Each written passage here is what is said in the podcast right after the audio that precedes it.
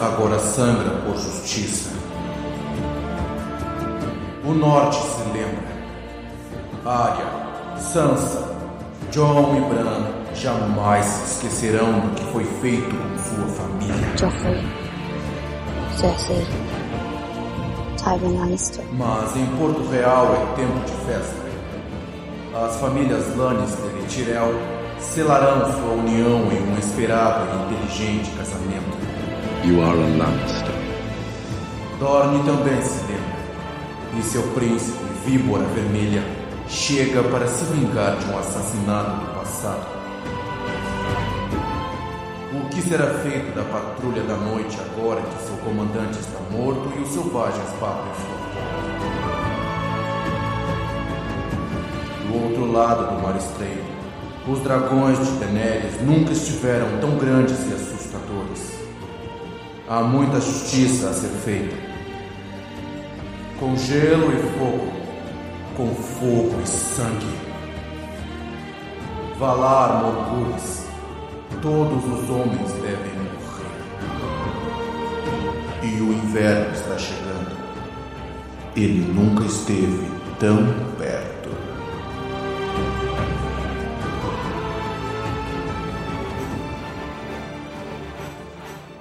Oi, pessoal, eu sou Ana Carol Alves está começando a oitava edição do Podcasteros. Essa edição é especial. Nós vamos comentar o primeiro episódio da quarta temporada de Game of Thrones, Two Swords, e a gente vai fazer semanalmente comentando todos os episódios dessa temporada. E eu estou aqui hoje com a Angélica, nossa querida ex-editora dos podcasts do Game of Thrones, lá no Masmorra Cast, no Cine Masmorra. É, ela está aqui com a gente de volta esse ano, trocamos de casa, né? Agora somos nós quem fazemos o podcast. E foi ela que durante muito tempo fez esse conteúdo pra gente, fez conteúdo para vocês. Oi, Angélica. Olá, eu tô muito feliz aqui, sendo novamente a Lady Harris de Brunette, guardiã das cinzas, né, de Winterfell. Cara, e se eu for falar uma frase inicial aqui para puxar a brincadeira? Fuck the King, traga a galinha.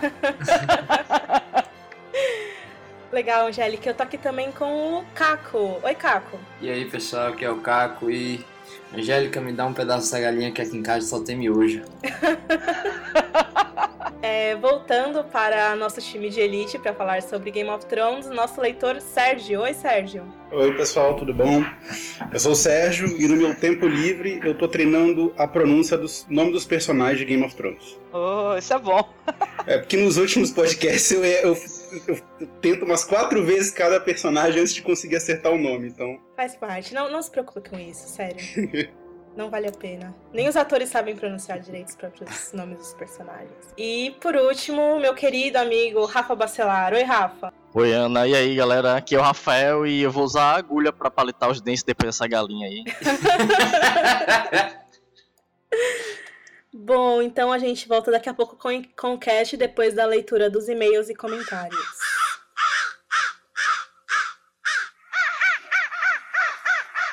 Pessoal, a gente está com um concurso cultural no ar em parceria com o site do Submarino, onde a gente vai premiar duas pessoas com action figures da Dark Horse, um boneco da Dani e um boneco do Jon Snow. E a gente também vai sortear um pôster de Game of Thrones. Para participar, você tem que fazer algum desenho, ilustração ou montagem fotográfica é, com a temática de Game of Thrones. A gente vai subir essas imagens para nossa página no Facebook e as imagens mais curtidas vão ser pré-selecionadas pra gente escolher quem mandou melhor aí na, na arte envolvendo Game of Thrones. Para participar, quem não tá sabendo ainda, a gente vai deixar o link aqui no post do podcast. E seria muito legal se vocês participassem. A promoção fica no ar até dia 15, próxima terça-feira.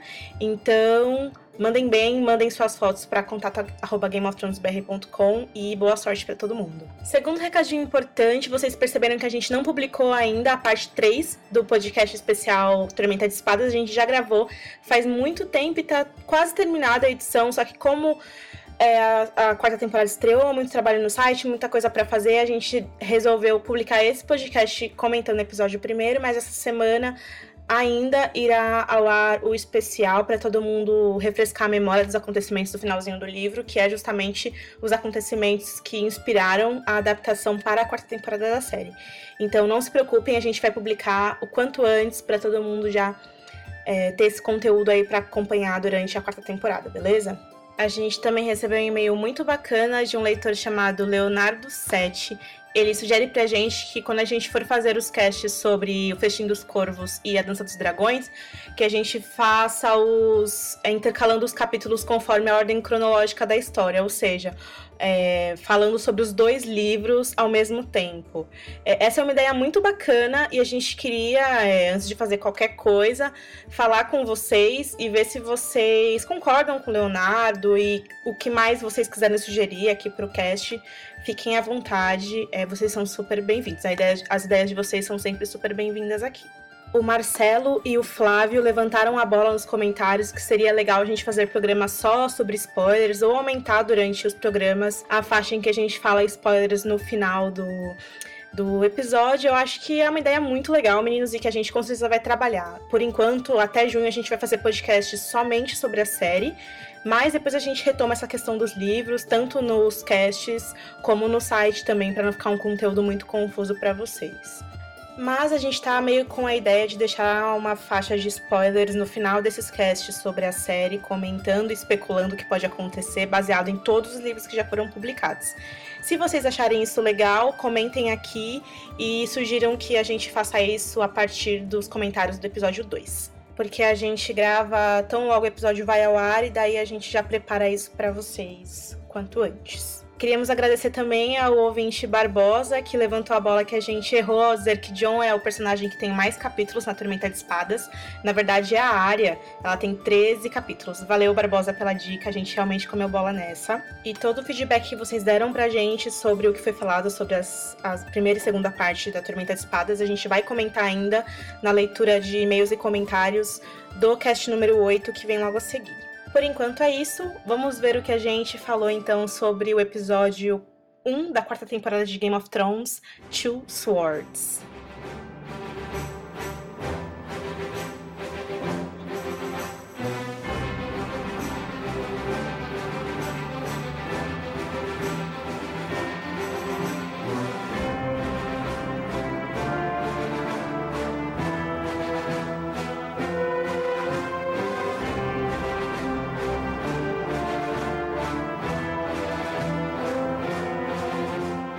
Então nós começamos o episódio que a gente estava esperando esse tempo todo para assistir, né? Finalmente, a quarta temporada. E logo de início nós vemos uma espada coberta por um, uma pele de lobo que depois nós descobrimos que vem a ser a gelo de Ned Stark. E o Tywin Lannister ele ordena, ordena um ferreiro a derreter a espada e confeccionar mais duas espadas para a família dele, uma espada longa e uma espada curta. Ah, depois disso, o Tywin pega a pele de lobo, que, que envolvia a espada, e atira ela nas chamas, né? Que é uma coisa bem simbólica do fim dos Starks e tal. Pelo menos, ao menos ele acha que os Starks estão acabados, né? Com todos mortos e a Sansa sob custódia deles. Ah, se tornou uma Lannister, né? Pior ainda. É, não diria isso, mas na cabeça do Tywin, talvez. O, algo bacana sobre essa cena é que o Ferreiro, ele é o mestre de armas de verdade de Game of Thrones. Ele tinha participado já da primeira temporada, como um barbeiro em Winterfell, e agora ele voltou. Bem legal a participação especial do cara que faz Sim. isso de verdade na série, né? Cara, e como é, é, perfeita, né? As espadas, né? Todos os acessórios em cena, né? Pô, magnífico. Teve um, teve um cara no, no, no post que a gente botou no blog sobre os comentários com spoilers, né? Que ele falou que o derretimento da gelo foi a primeira morte da temporada.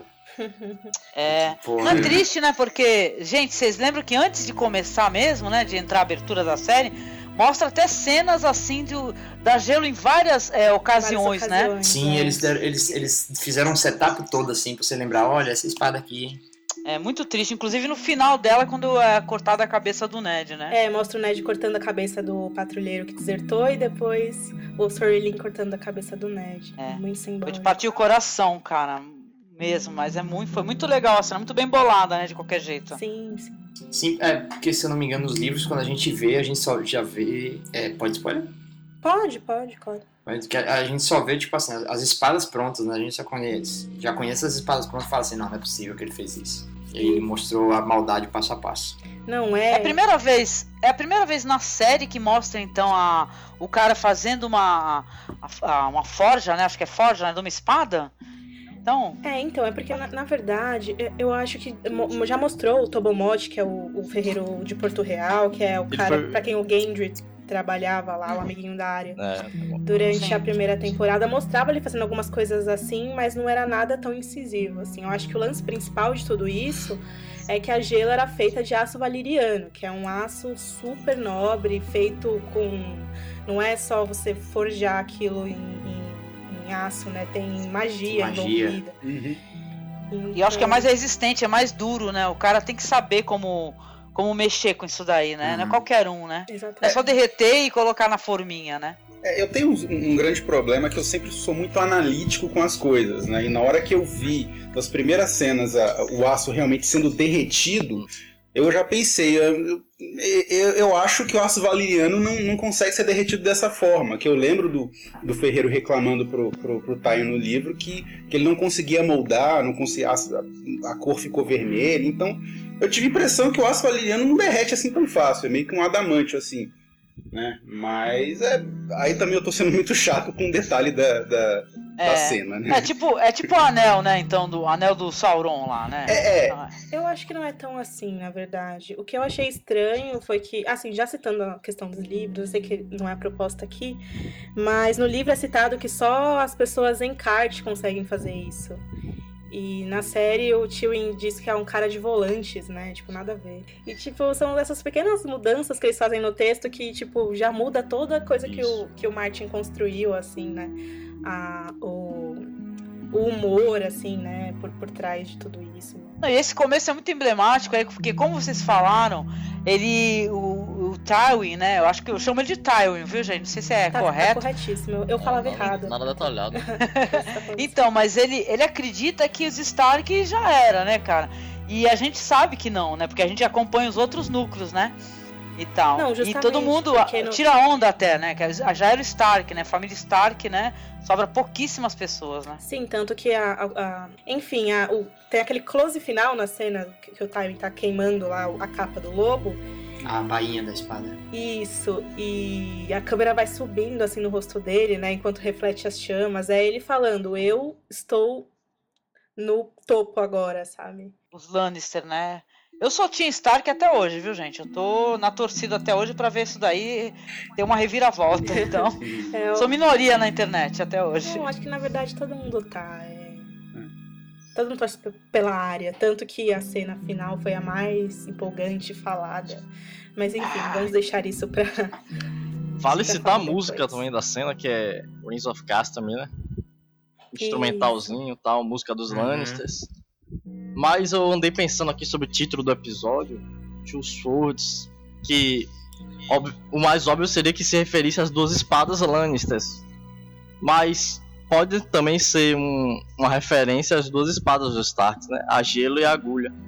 Exatamente. Gente- Exatamente. Que são as espadas que de fato a gente vê no, É, em é ação ali, né, no episódio. É, tipo o final dos Starks e a possibilidade de que eles podem vir a, a, a crescer novamente a partir das, dos filhos, né? Exatamente. Uhum. Mostrar que os Starks também pagam seus débitos, né? É. Com certeza. A abertura também foi legal, eu sempre gosto de analisar a abertura, né? Já apareceram duas localidades diferentes dessa vez, né? Isso. O Forte do Pavor, dos Bolton e Meereen, né? Que é a cidade que a Dani tá chegando. E é curioso porque eles ainda mostram Winterfell, né? é. É, em chamas, né? curio- curiosa em relação a isso, porque será que eles vão voltar pra lá nessa temporada? É, eles sempre mostraram, Ah, na que verdade. sim. Na última temporada também eles mostraram. Tá, o, o diretor é o próprio criador também, né? É o Dan Wise, né? Mas legal. É, Bom, foi- gostei, foi interessante. Mas o final foi de explodir cabeça, viu? Mas até lá, né, eles tiveram que mostrar outras pontas soltas, né? Outros personagens que a gente queria muito é, saber no que que deu, né? Tipo o Jamie Lannister, né?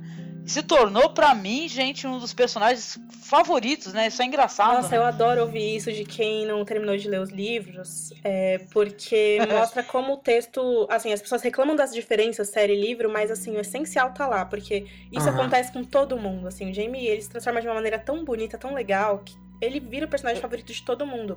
Mesmo a gente se lembrando que foi ele que derrubou o Bran daquela torre e alejou ele, sabe? É, fez uma coisa terrível, né? Mas eu me emocionei muito no, na outra temporada com as declarações dele pra Brienne, sabe? Eu achei lindo, fiquei encantada mesmo. Fora que o ator é, é, o cara mais gato da, da série, né? na minha humilde opinião, né? Na minha opinião Mas... também. Mas fora assim, o personagem, sabe? Porque eu lembro quando a gente gravava antes, vocês falavam assim, pô, vocês... vai ter episódios que, que vai falar sobre o Jamie Lance, a, pers a perspectiva dele, né? E eu ficava, pô, como é que será isso, né? Eu tinha essa curiosidade. E quando realmente a gente soube que ele. A história real dele, cara, foi muito emocionante, sabe? Que ele era chamado de regicida de uma maneira muito cruel, entendeu? Na verdade, ele teve que fazer o que ele fez. Então, sabe, é muito legal conhecer mais esse personagem. É, uma das, uma das primeiras cenas, assim, do, do que marca nos livros, no primeiro livro, é quando o Ned Stark ele descreve a cena em que ele entra no, no na, no salão lá de Porto Real e ele descreve o regicida, né, o Jaime, sentado no trono, né, ele até fala pro Robert, né, não houve honra naquela batalha, né, então você realmente imagina o, o, o Jaime como um vilão. Depois dessa cena com a Brienne da banheira que ele descreve o ponto de vista dele, né, que acontece foi tudo completamente diferente, né, então aí você toda toda a história tem dois pontos de vista, né.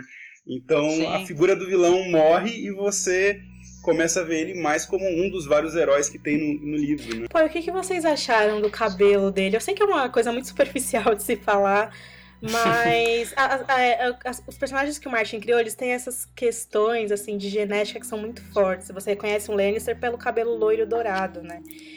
Uhum. E o Jaime do livro, a essa altura do campeonato, ele tá com o cabelo raspado.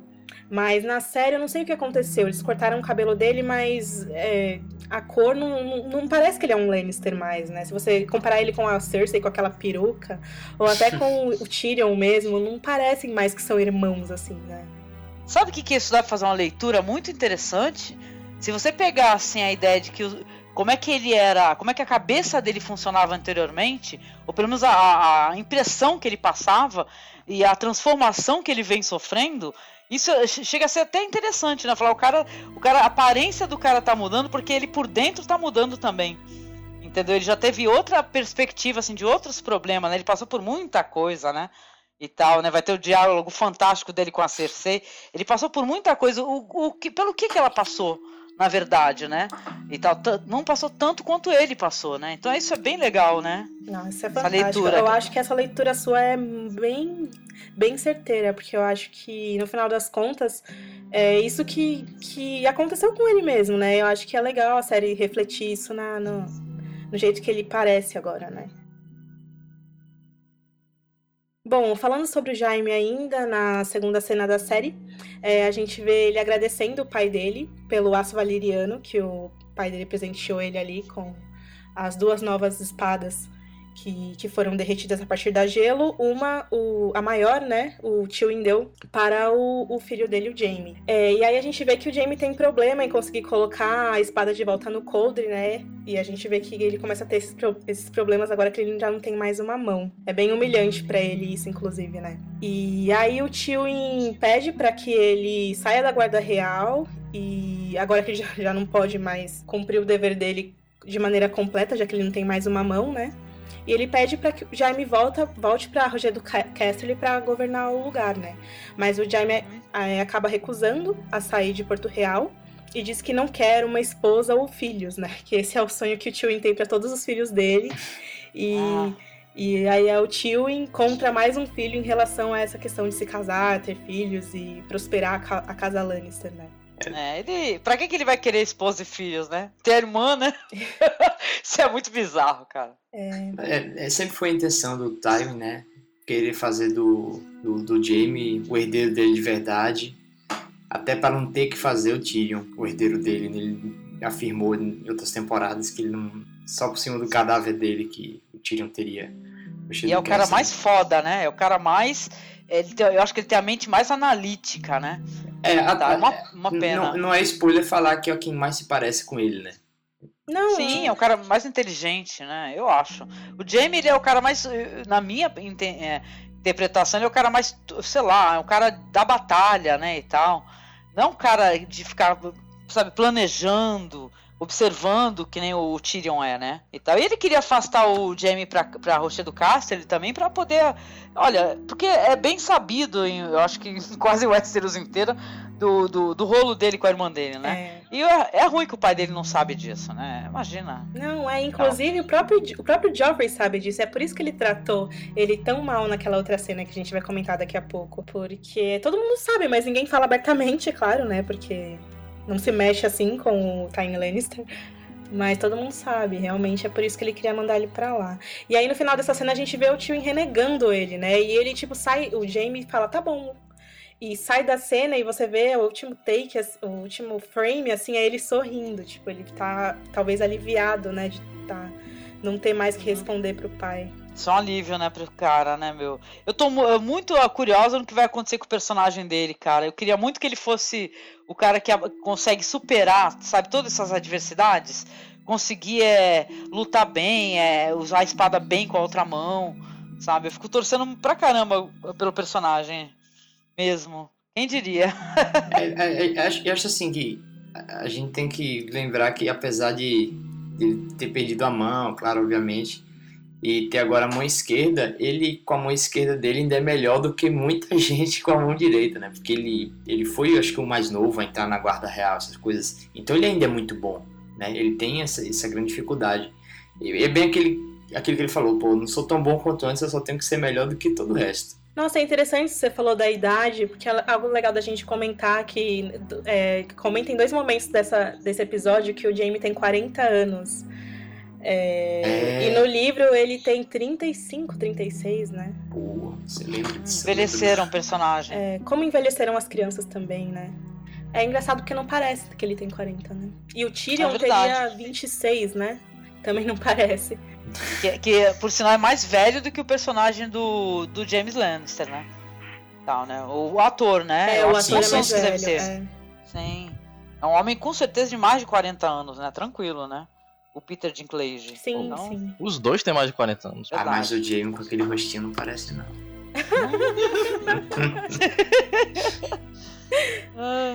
Ele tem, o Peter Dinklage tem 44. É, eu acho que foi, foi interessante o diálogo, cara. Eu, eu, o Tywin ele é um grande manipulador, né, meu? E é, e é bom ele ver que a gente, a gente vê ele quebrar a cara, sabe, de vez em quando. Ele não consegue manipular tudo como ele quer, né? Nossa, é complicado. Durante a maratona, né, eu tava revendo a cena em que ele avisa para pro Tirão que ele vai ter que casar com a Sansa e avisa pra Cersei que, ele vai ter que, que ela vai ter que casar com Loras. Daí ela fala, pai, você não vai, por favor, não faz eu fazer isso de novo. Daí ele grita, você é minha filha! E bate na mesa. E é um, um jeito muito terrível, né, assim, de se impor, assim. Esse é o tipo de é. pai que ele é. É a maior casamenteira do Mulan, né, o, ta, o né, tá louco. é. Senhor casamenteiro. Só pela questão da história mesmo, eu queria falar que o Tywin ele fala que nessa cena que ele gostaria, há muito tempo que ele gostaria que a casa Lannister tivesse uma voltasse a ter uma, uma espada de aço valeriano, valeriano na família. Isso. Uhum. E eu queria falar que eles tiveram uma há muito tempo que era Brilhante Rugido, que um ah, do é. Tommen, que foi um rei Lannister do recheio do castelo, ele levou a espada em uma expedição e nunca mais voltou. E foi um dos irmãos do Tywin que Gerion Lannister, que era um cara bem fanfarrão e tal, o tio preferido do, do Tyrion, ele foi buscar essa espada, mas também nunca voltou. E aí, desde então, faz muito tempo que, que os Lannister sonham em ter um, uma espada grande assim na família deles. Ah, é, Caraca, maldito. todas as, as casas grandes, as casas de respeito, elas têm uma espada né, de aço valeriano, uma espada conhecida e tal. E eles estavam é. sem porque perdeu essa daí e tal. Olha, me revirou ah, por dentro, viu? A espada do Ned, viu? Assim, dessa maneira, na, sendo manipulada por outra pessoa, viu, cara? Então, mas a gente tem que engolir, né? Fazer o quê, né? É. Tá mais aí. Mas calma, Angélica, não são só os Lannisters que pagam suas dívidas.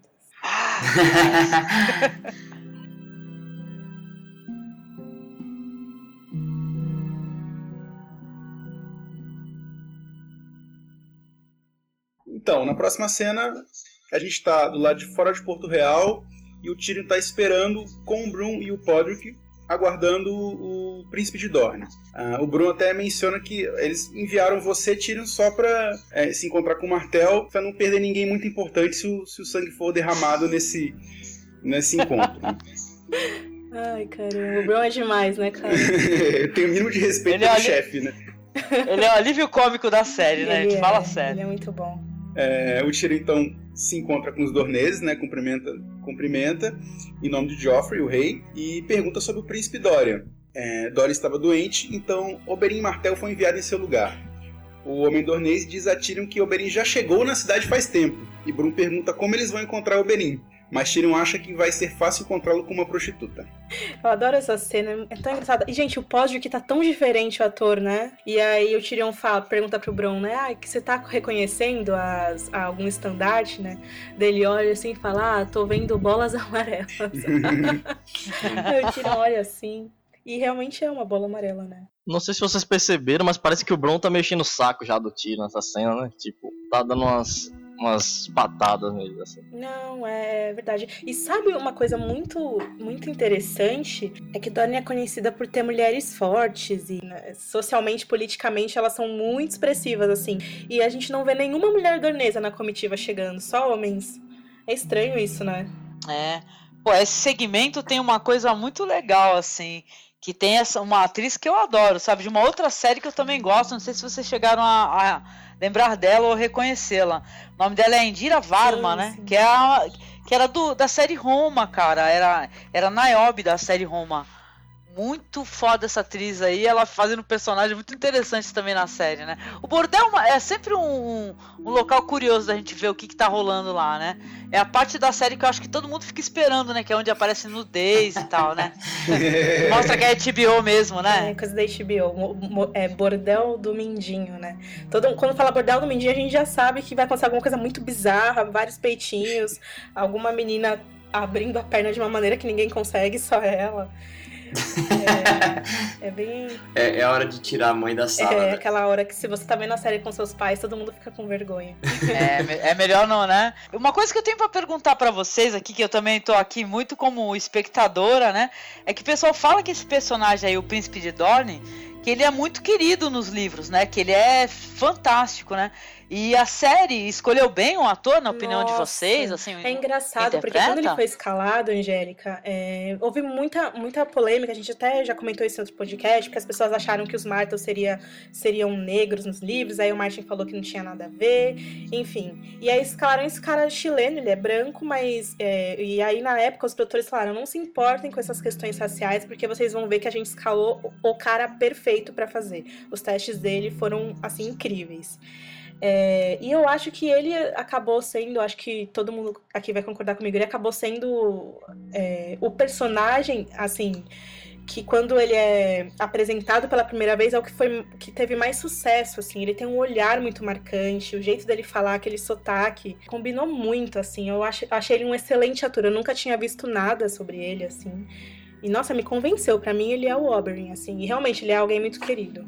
Eu já tinha falado isso num, num outro cast, porque quando, antes de eu comecei, começar a ler os livros, eu fui influenciado um pouco por um amigo meu que falou: Poxa, os dornenses eles moram no sul e comem comida apimentada, tem mulheres fogosas, né? ou seja, eles são mexicanos. Só... Só- É, então eu imaginei eles como mexicanos, como latinos. Então no Exato. momento que, que anunciaram um, um- um latino, né? Eu falei, "Vai, é óbvio, perfeito, né? Aí que, que aí que eu fui pesquisar, o pessoal falou, não, eles são mais mediterrâneos, são talvez espanhóis, portugueses, assim, né? Mas na minha cabeça a escala, a escala foi perfeita. Então ontem eu tava, quando apareceram os primeiros dornenses, eu falei, será que eu tava certo? Aí apareceu o pessoal meio que vestido de árabe, assim, aquelas, aquelas, aquele pessoal que falou com o Tyrion, né, daquela comitiva, eles estavam com umas roupas que eu não entendi muito bem, pra falar a verdade, né. Mas aí eu já, pô, tava errado. Mas na hora que apareceu o, o, o Oberyn lá e a, e a aquela, a Elária, né, aquele sotaque mais latino, assim, aí eu falei, ah, não, aí, aí eu tava certo, eu tava certo, eles são mexicanos. É bem legal, mas eu acho que a questão das roupas é porque Dorne tem muita, muito deserto, muita areia, né? E aí a vestimenta é mais o que a gente conhece como o Oriente Médio, assim, né? Sim. É, o Westeros fica emulando, né? O que, é, locais do, do mundo, né? Uhum. E tal, né? E culturas, né? Então esse é o Oriente, com certeza. Eu acho que foi bem representado também, Eu gostei da, da maneira como os personagens apareceram. Uma coisa que eu gostei muito, porque eu vi muito comentário no, no Facebook e no Twitter, é que as pessoas é, acharam muito engraçado esse negócio do príncipe, ele ter, é, vamos colocar assim, diversões é, sexuais assim, com os homens, né, e tal, né? E depois ele ser um cara totalmente agressivo, né? Quando ele começa a escutar alguém cantando aquela música, Reigns of Castamere, né? Uhum. E tal, ele vai lá e ameaça o cara e tal. Aí o pessoal confunde muito esse negócio do, do homossexual, ele ser. Eu, todo mundo acha que o homossexual é automaticamente feminino, né? Exato. E tal, né? E não tem possibilidade de ser um homem forte e tal. Não, aí aqui é tá. Isso tem um nome, se chama homofobia. E eu acho que as pessoas se importam muito com o que, que as pessoas estão transando e elas deviam se, se preocupar com quem elas mesmas estão transando, entendeu? É, é, é, é, muito preconceito por nada, assim, isso tem no livro, sabe? É, o Soloras mesmo, né, Aninha? O Soloras, ele, ele, ele mesmo tendo um envolvimento lá com o Henley, pô, o cara era um tremendo de um cavaleiro, cavaleiro, né, e tal, que batalhava super bem. Isso não quer dizer nada nesse... É, essas brincadeiras sexuais não querem dizer nada sobre o caráter do personagem traz nenhuma fragilidade. Acho que tá bem provado isso daí, né? Não, é, é... E o Oberyn, ele é conhecido mesmo como um cara que, tipo, meu, ele sabe, ele transa com tudo que tiver na frente dele. Inclusive, eu tenho um pouco de medo disso, porque essa cena de apresentação dele já mostrou ele no bordel fazendo umas coisas meio bizarras. E eu acho que até o fim da temporada vão mostrar muito disso, sabe? Porque é o que ele faz. E aí talvez fique um pouco cansativo. Caramba, então ele é pansexual lá, que nem aquele roqueiro lá que transou com a Jenny Jones. Serguei. o Serguei, olha lá, o Serguei de Westeros. Ai, mas é divertido, né? Os comentários da internet eu fico acompanhando e me divertindo com, com as brincadeiras que o pessoal faz. É, ele, ele é bi, mas é mais macho do que muito macho.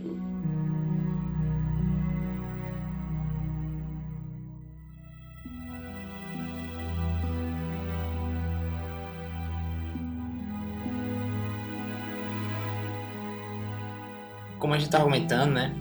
O, Tino tava certo. Ele encontrou o Oberyn lá no bordel. E aí ele tá lá avaliando três meninas antes de escolher uma, antes de se juntar ele e a Hilária. E aí tinha um, um dos homens do Mindinho, que já apareceu antes, né? O Olivar, tá lá e o Oberyn insiste para que ele se junte à brincadeira deles também. A Hilária tenta impedir ele, mas é, o Oberyn sai da sala quando ouve homens cantando The Reigns of Castamere, porque né, aquilo deve trazer memórias ruins para ele. E aí ele sai do, do quarto e troca insultos com os homens, e aí apunhala um deles na, na mão. O, nesse momento o Tyrion chega, e aí é quando ele tira a daga, o outro rapaz vai lá socor socorrer o rapaz que tá com a. que sofreu a apunhalada. E aí Tyrion dá as boas-vindas para ele e pede para falar com o príncipe em particular. É engraçado isso, né? Porque ele tá lá na maior pegação com a galera, e de repente ele escuta a música, ele sai correndo, apunhala o cara, e de novo ele começa, tipo, dar uns pega na Hilária. Tipo, ele é muito insano, né? Parece é, que pra ele é a mesma coisa, sabe? Tipo. É, é, é tipo assim, parece, foi uma, foi uma, a mesma espécie de citação, né? É, é uma, uma, uma, sei lá, um, adrenaline rush, né? Tipo assim, caralho, deu uma espetada aqui, vem, vamos pegar, né? É, exatamente. Mas eu gostei do quão preciso e analítico ele é. Ele não é, não sai, não sai batendo assim, né? Ele realmente usa e fala, ó. Fiz dá isso, dica, né? Dá, dá, dica, ó, espada longa não é aconselhada para ambientes fechados. Aí ainda vira pro cara, eu espetei a adaga na mão. Você tem duas opções. Ou você ajuda, quando eu tirar a adaga, ele vai sangrar muito. Ou você vem pra cima de mim, ou você ajuda o seu amigo. então, assim, ele é analítico, né? Bem, é, é bem, bem ter sabe o que faz, né? Não é um cara, um cavaleiro que sai batendo em todo mundo. E ele é conhecido por isso em Westeros, por ser, tipo, é, problema, sabe? Por isso que ele estava esperando o irmão dele, não ele, né? Tem o lance dele usar veneno nas lâminas dele, né? Por isso que ele é conhecido como víbora, né? Cobra. E ele está em Porto Real significa problema. Cara, essa temporada vai ser muito, muito legal. Vai ser, vai ah. ser muito bom. Depois ele tem um diálogo muito legal com o Tyrion também, né, cara? Eu fiquei sabendo de algumas coisas que eu não sabia aí. Que ele acabou revelando, ele conversando com o Tyrion, né? Acaba falando pra gente que é espectador. Gostei disso. Não, é, mas é. ele fala coisas que nem quem lê os livros sabia. É, é, é, na série pode ficar parecendo que ele. Porque ele chega e comenta, né? Que o que aconteceu com, com o Rhaegar Targaryen, com que ele se casou, a história das filhas, a história do saque a Porto Real, que o, o Clegane foi lá e, e matou a, a Elária. e que o, o trocou a, a Elária. Perdão, a Elária não, a Elia, né? A Elia, é. Elia. E assim, acho, nos livros acho que acontece mais ou menos da mesma forma. A gente vê esse, esse lance dele assim. Pode ficar parecendo uma cena que foi feita para a série, porque ela explica muita coisa, mas não. Acho que, ah, se eu não me engano, ele, ele também é ele quem fala nos livros que, olha, foi assim que aconteceu e minha família é muito doída por conta disso. Então. É que o lance é o seguinte, é, a gente, quando o Oberyn chega em Porto Real, ele tá atrás da montanha, ele não tá atrás dos Lannister em particular. Tanto que no outro podcast que a gente gravou, a gente até se questiona por que, que os Martel nunca é, se, se, ressentiram pelo fato do Rhaegar ter traído a Elia. Isso nunca, a gente nunca teve esse ponto de vista. E aqui na série ele já pega e fala, tipo, ó, o Rhaegar traiu a minha irmã, entendeu? Mesmo ela tendo dado dois filhos para ele e amado muito ele, né? Então é, é, a primeira vez que a gente vê esse ponto de vista. Até então a gente não, não sabia disso. A cena é divertida, né? Porque o Tyrion fica falando o tempo todo, ó, oh, não tava lá, viu? Não sei disso, não tava presente. eu não tava lá, fiquei sabendo disso, viu? Hã? É complicado, porque todo personagem novo que chega a Porto Real, tipo, meio que tira o Tyrion, sabe? Primeiro foi a Olena, agora é o Oberyn. Parece que o Tyrion vai perdendo a, a relevância que ele tem, sabe? Mas é legal é. porque a gente dá pra gente conhecer melhor esses personagens, né? Tipo, constrói uhum. cenas mais tensas, assim, né? Sim, é o que dá pano pra manga, né? Pro pessoal poder ficar especulando o que, que vai rolar mais pra frente, né? Legal, pô. Eu gostei da apresentação do personagem aí. Depois que eu li por aí, então, que ele é super interessante nos livros, assim, eu quero ver só no que vai dar, entendeu? A gente, quer, a gente tá que nem o Coringa, a gente fica querendo ver o circo pegar fogo, né?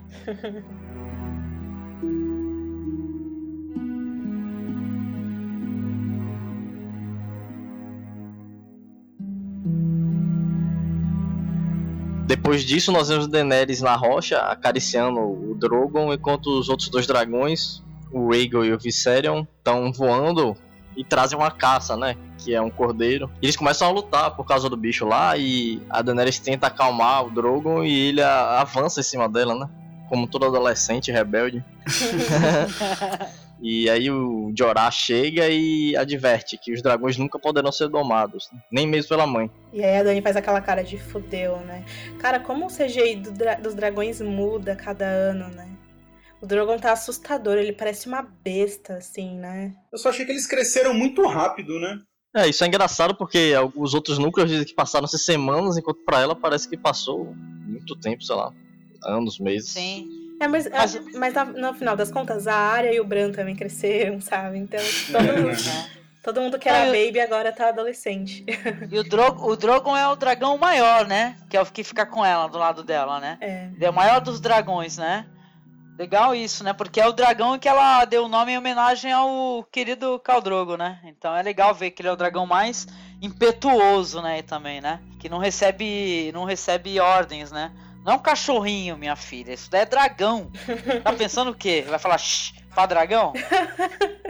É, é, é, achei meio patético assim, ela tá sentada, ele com a cabeça dela, oh, sabe, fazendo oh, aquele filhinho. carinhazinho. É, assim, sério, moça? Cara, eu fiquei esperando eles tipo dar um espirro, sabe? E jogar uma chama nela. E ela ficar tipo um palitinho de fósforo queimado. ai, ai. Eu fico sonhando de mortes terríveis pra Daenerys Targaryen. É nóis, viu? Angélica, você é maldosa. Mas foi interessante, né? E o Sarjara sempre ali, né? Friend zone, né? E tal. Agora já tem mais uns caras também que estão friend zone, né? Na parada, né? É, tá todo mundo friend zone. Tá, friend zone todo mundo. Tá uma friend tá zone.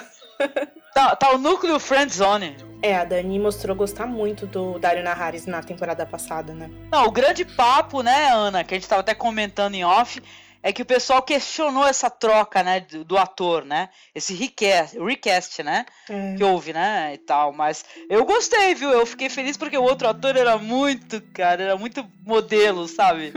Mo modelinho. Ele usava a peruca da Cersei, todo mundo fala. Não, pô, eu achava que sim, ele era modelo, tudo bem, mas isso pelo menos diferenciava ele dos outros. Né? Desse personagem novo, ele parece um figurante qualquer. Ele podia ser um figurante qualquer em Porto Real, sei lá. Ah, eu gosto, eu gosto desse sabe? ator, eu não tô conseguindo, tipo, achar ruim, sabe? Não, a O que eu acho é ruim é foi o que eu acho ruim foi a troca mesmo, porque, assim, prim é, o primeiro episódio da temporada é sempre, tipo, a HBO tenta é, fazer um, um recap, assim, né? Tipo, a gente vê o, o, o Joffrey contando o que aconteceu, o Tywin contando o que aconteceu. É, na- na- meio que as- os últimos acontecimentos. No núcleo da Dani isso não aconteceu. Tipo, jogaram um cara novo lá e, tipo, tipo vamos começar daqui, sabe?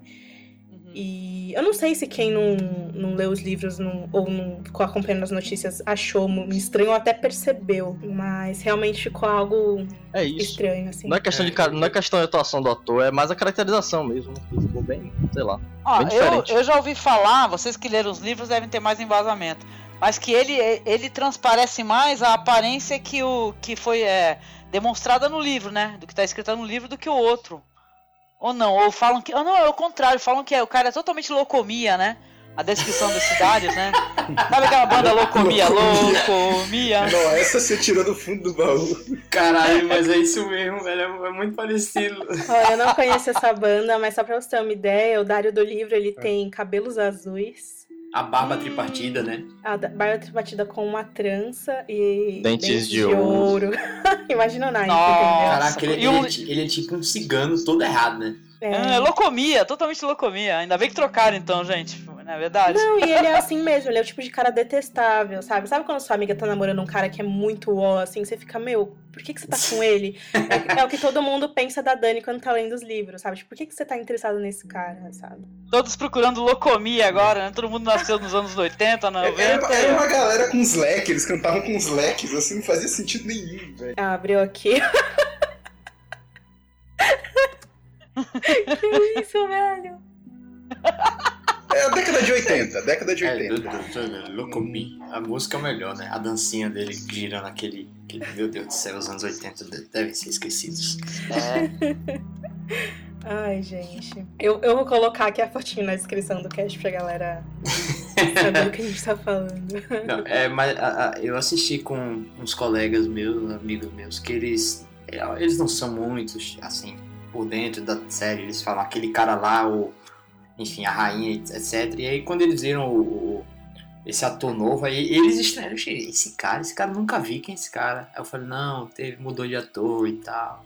Então, mas o, mas o cara, os caras mudarem assim, sem se preocupar com a reação, é uma coisa preocupante, porque quando eles fazem isso com o elenco, vamos colocar até um elenco de apoio, tudo bem, né? O problema é qualquer hora chegar lá tem um, sei lá, um, um, um- algum, algum Lannister e tal, uma pessoa com uma cara diferente, aparece outra pessoa, aí tu vai falar, Não, porra, é bom que você colo- tocou nesse assunto, porque o Tommen, que é o irmão do Joffrey, aquele É. garotinho, loirinho, trocaram o ator, cara. Nessa, pra essa temporada. Eu não sei se as pessoas vão perceber, É, todo mundo acha que ninguém se liga nas crianças, né, mas meu? trocaram o ator. Pegaram um, um garoto mais velho, que é inclusive um cara que já participou de Game of Thrones e morreu. Que é aquele. Na terceira temporada, quando o Stark mata dois garo- garotos, lembra disso? Aí o, o Rob vai lá e Ah, e sim. tira a cabeça dele fora. Um desses garotos, que era um Lannister, né? É esse ator. Tipo, tiraram um garotinho e colocaram ele lá de volta. Tipo, ele já morreu em Game of Thrones, agora ele ressu- ressurgiu como príncipe Baratheon. Sabe o que que isso aí cheira, cara? Cheira neguinho pedindo mais grana pro cachê, cara. Ah, Fala assim, é, a mãe, os pais lá brigando, ah, eu vou querer, sei lá, 500 mil aí por episódio e tal. Fala, ah, é legal, vou pegar outra, outra pessoa aí, né? Nossa, É mas é tá. mesmo, né, Rafa? Se a gente for pensar. mas isso Pô, acontece nem- muito. Nem tira o ganho 500 mil por episódio. É, Nem o, o Tyrion ganha, o sim. Peter Dinklage e a Lena Headey, que são os mais bem pagos, eles ganham 250 mil, né, por... Então, mano, vai ver que ele chegou e pediu 500 mil. Aí falou, ah, vai morrer agora, desgraçado, vai desaparecer da série. Mas essa questão de terem trocado o Dario, eu acho que não- o problema não é tro- trocar o ator, mas eles trocaram a, a- a aparência toda do Dario, né? Eles trocaram por um ator completamente diferente, né? Cabelo, barba, assim. Exatamente, Sim, exatamente. sim. Eu, eu acho é. que troca o ator, mas, mas mantém a, a característica do personagem. Que nem no Harry É. Potter trocaram o, o, o- o Dumbledore, teve gente que nem percebeu, né? É, É, Mas Deixar uma peruca da Cersei, sei lá, pô. Daqui a pouco ela mas vai o cara morreu, né? Aí não tinha desculpa, né? O cara, o ator morreu, né? Então, é, acho que outro, outro personagem que aconteceu isso em Game of Thrones foi o Gregor, né? Ele, ele sofreu um recash É, E- três vezes, né? três vezes. E assim, a gente né, foi pegar um- aque- aquele biotipo, né? Era um cara sempre grandalhão e tal, então meio que é passável. Mas realmente. mas esse eu- aparecia, me, me ajudem aí, esse daí aparecia o rosto dele? Parecia... Ficava aparecer? a pa- Poucas vezes, mas aparecia. Na segunda temporada ele só aparece no escuro, inclusive. que é pra ninguém, ninguém perceber muito bem. Nossa, esse é um personagem assustador, né? Eu adoraria que o pessoal mostrasse mais o personagem. Porque esse daí que deixa um, um rastro de destruição e o caramba, né? É, foi ele ele, foi ele que matou a Ellie e os bebês. Pois é, cara. Mas sabe que esse núcleo aí da, da Daenerys Targaryen aí, eu achei que foi é legal, é legal ver o dragão, dragão, né, gente? Porque, de boa, todo mundo quer ver os dragão, dragões crescidos. E você fala assim, caraca, eu esperava mais. Tem uns visuais legais, tem uma hora que mostra todo o exército gigantesco dela e tal. Depois vem até as crucificações mais pra frente, né? Mostra uma, né? Crucificação, parece que é uma crucificação, né? E tal, mas caramba, eu esperava mais, assim. Eu, a a Daenerys, ultimamente, pra mim, assim, eu gostaria de, ter mais cenas dela, mais cenas impactantes que nem teve na outra temporada, sabe? Com o famoso Dracarys lá que rolou no, na temporada anterior. É, vamos ver se desenvolve mais, né? É, primeiro episódio ainda, né? Sim, sim. É. Bom, é porque tem um, um lance na narrativa, na própria escrita do Martin, ele tem dificuldade de desenvolver essa parte, entendeu, Angélica? E isso se reflete na série. Mas isso, eu acho que o primeiro episódio foi muito pra tu- apresentar, ah, vamos colocar assim, reapresentar os personagens, né? E tal, né? De- tanto que depois já passa pra outro núcleo novamente, né? E tal, né? O final que vai ser um tremendo cliffhanger, né? No É. próximo episódio. Exatamente, exatamente.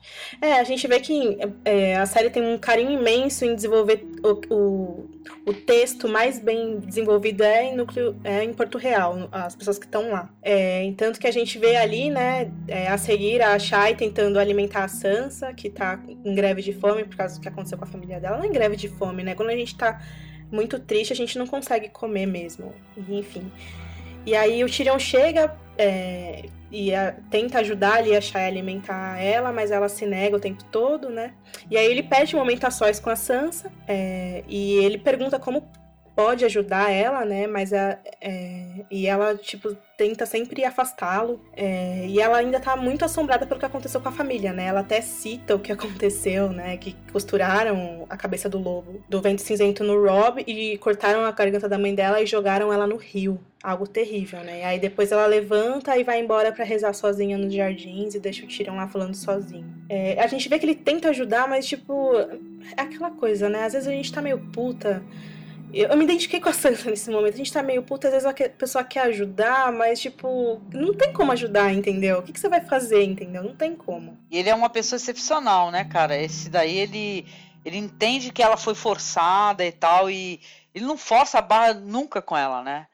E tá, apesar do ciúme da Shai, né? Que caramba, eu tenho muita pena do Tyrion, cara, quando eu vejo essas situações, sabe? Que fala, pô, o cara ele gosta de outra mulher, mas tem que ficar com, a, com aquela ali e tal, que, é, que foi a. que foi obrigada a casar. Você fica, né? Você fala, porra, cara, que merda a vida desse cara, né? Mas não queria estar no lugar dele nunca. É nesse, essa parte da Sansa aí que aparece um, um cara que ele é um. Qual é o nome desse coitado aí? Que ele. Ele ia morrer quando teve. Tava tendo uma apresentação, o cara foi Só bêbado isso, lutar. Isso. É o bobo, mas é um Isso é no pouquinho final, mais é. pra frente. É um pouquinho mais pra frente ainda. Ah, a gente tá. já fala sobre isso. Sim. É, ainda no Tyrion, a gente depois ele vê ele voltando pros aposentos dele e encontra a Shai esperando deitada na cama dele, né? E aí ele insiste, dizendo pra ela que não esqueceu dela, explica que as coisas estão tensas pra ele agora, pra ela ser mais discreta e tal. E ela fica histérica, começa a xingar ele, começa a gritar, pergunta por que, que ele é, pagou ela pra ela ir embora. Naquela cena da, da terceira temporada que a gente vê o Varys dando uma bolsinha de com diamantes, né? Eu acho pra ela. E aí ele não entende do que ela tá falando, e aí fica os dois gritando, e é uma cena bem perigosa, porque, meu, tipo, Porto Real, principalmente a Fortaleza Vermelha, né? É um lugar onde as paredes têm muitos ouvidos, né? E a Shai tá agindo de maneira completamente imprudente fazer isso. Sim. E daí ela sai do quarto, e quando ela sai, a gente percebe que tem uma criada da Cersei ouvindo tudo que eles conversaram. Putz, você vai dar uma merda, né, meu? Putz, com certeza. Cara, mas é- a cena é bonita, né? A Shai, que vocês que manjam dos livros aí, ela gosta do cara mesmo, ela... Porque ela passa muita impressão que ela quer ficar com ele. No começo, quando ela... Ele ficou... Ele era só uma prostituta, né, e tal, e ele... É claro, né? Ele foi apenas alguém que contratou os serviços, né? Você pensa, ah, a mina não tá nem aí pra ele, é uma oportunista, né? Sei lá, mas eu acho ela deu tanto, sabe, tantas demonstrações de de amor, né, verdadeiro, que você fala, caraca, a mina gosta mesmo do cara, né? Tá, pelo menos dá essa impressão, parece que é um casalzinho mesmo. Eu, sinceramente, acho que não sei. É, assim, é bem, é bem claro no livro, a Shai não é tudo isso. Ela é só uma prostituta mesmo, que se diverte, fica chamando ele de gigante de Lannister. É. E tem várias cenas de sexo com ele nos livros, e ele começa a desenvolver, sim, um afeto muito grande por ela, porque ele, ela é sempre a mulher que tá esperando por ele, sabe? Ele é o, ela é o apoio dele, porque todo mundo, tipo, passa o dia inteiro zoando eles, sabe? Tipo, Joffrey, o pai, a Cersei. É muito difícil pro Tyrion, né? Um lugar que ninguém gosta dele, e só ela, tipo, tá ali pra ele, sabe? Eu, E a Shai da série, ela é bem diferente. Ela é amorosa, ela se importa, ela tá bem afim dele, né? Tanto que ela sente muitos ciúmes da Sansa e tudo mais. eu acho que o, o- nos livros o Tyrion. Ele, ele, ele se afeiçoa muito também, por, talvez, né? É, por causa da história do casamento dele, que ele já foi casado, ele casou com a prostituta e tal. E aí o pai dele mandou, fez aquele negócio lá de, com, as com a prostituta para todos os homens Lannister. Coisa e tal, mas ele, ele realmente se envolveu emocionalmente com, a- com aquela menina e agora tem outra prostituta na vida dele, então talvez seja um, um flashback, sei lá. E como a gente vê as coisas né, do ponto de vista dele nos livros, ele se afeiçoa a ela mesma, ele, ele fica em dúvida, será que ela gosta de mim, será que não gosta? E, e isso meio que, essa, essa, essa, essa afeição meio que, ela, ela vaza pra série também. Eu Mas- acho que é uma coisa até meio maternal, né, cara? Porque ele é um cara que, ele, por conta do nascimento dele, a mãe dele morreu, né? E tal. É. Isso jogam isso na cara dele o tempo todo, inclusive, né? E eu acho que ela tem um comportamento um pouco maternal em relação a ele, né? Com- mesmo assim, colocando. É, mesmo é, tendo conteúdo sexual, né? Ela tem uma maneira meio maternal de. pro- prote- sabe, protetora em relação ao cara, né? Eu acho que é me- meio uma transferência, assim, né? Fico torcendo pelos dois, mas eu acho que também, né, sei lá, do jeito que Game of Thrones é, né? E o George R. Martin adora matar todo mundo, né? A gente não pode se afeiçoar, né? Sabe como é que é?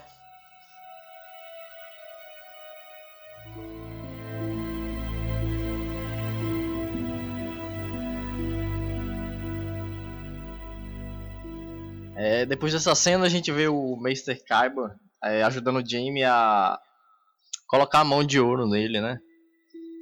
E ele, ele fala, re- reclama um pouco dela e tal, diz que um gancho seria mais útil, realmente seria, né? Mas Sim, essa você fala, isso aí é muito mais, mais charmosa e tal, mais elegante. Você vê como ele se preocupa muito com essa questão ainda, os homens, né? É, tipo, meu, meu filho, meu irmão perdeu a mão, vou construir uma mão de ouro pra ele. É, pra exatamente. mostrar que eu tenho dinheiro. Não, detalhe que ela tá, tá lá, não sei se tá ainda, mas tava em exibição, né? Aqui no sim, Brasil, sim, né? tá, tá, tá aqui na exibição lá no Rio. Bom, ele aí ele observa que a Cersei tá bebendo bem mais do que ela costumava, né? Todos nós percebemos isso. É.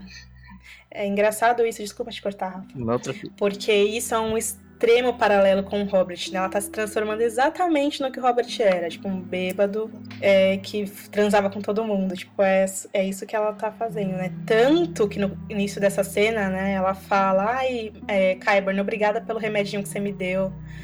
Dele, ai, de nada, qualquer coisa você me, você me avisa. Com certeza foi um remédio abortivo que ele deu pra ela, né? Uma poção, alguma coisa. Ah, eu pensei nisso também.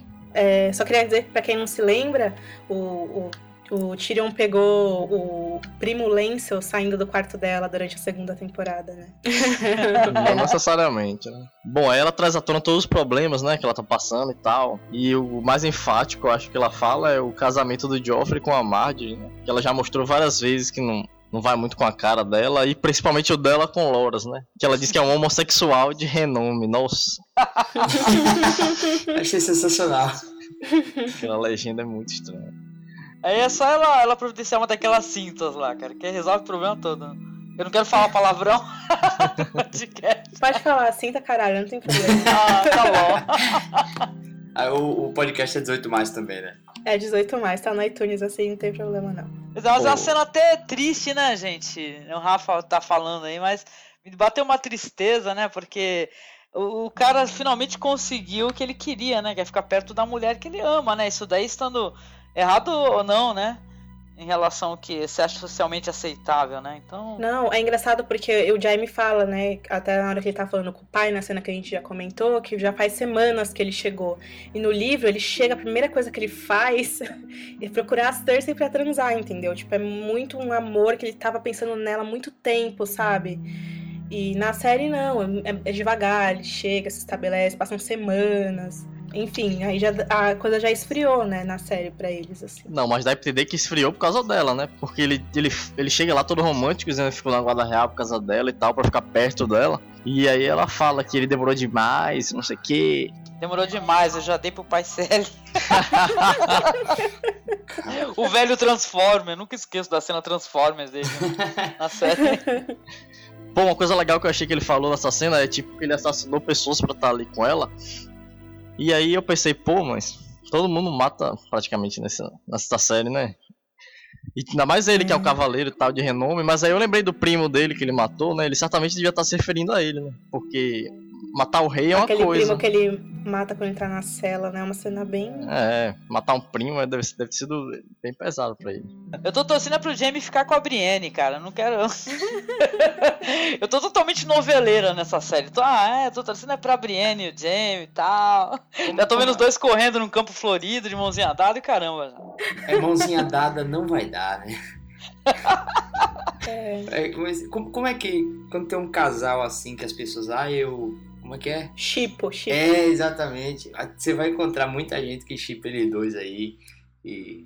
Como é que A é? galera da fanfic, a galera da fanfic é. É. intensa. Já tem várias histórias por aí que eu tô sabendo. Eu Ó. não leio, mas eu só fico pelo Tumblr olhando essas meninas de 13 anos que ficam escrevendo coisas estranhas. É, eu acho que o, mais, o chip mais famoso é o Jamie e a Brienne mesmo, né? E a Sansa e o cão. E a Arya e o Gendry. ah, é verdade. Não, e tem um chip que é muito estranho. Que é o Theon com o Ramsay. Meu Deus. Meu Deus Sério, do céu. gente, Meu, meu Deus. Se bem que O nem é é tão estranho. estranho assim, é mais ou menos. Não é tão estranho assim. Mais ou menos. É... Um só cortou o pau do outro fora. Fora isso, não é estranho, né, Rafa? Não, Essas coisas Em Westeros né? isso aí é. É costume. É costume lá. Bom, e aí eles estão lá quebrando o maior pau, aí alguém bate na porta, né? É. Toque, toque, toque. E aí o Jamie fala, cai fora, e ela fala, entre. E aí quando ela vê é a tal da empregada lá que tava, tava ouvindo o Achei e o, o Tyrion. Chega lá pra interromper a DR deles. né?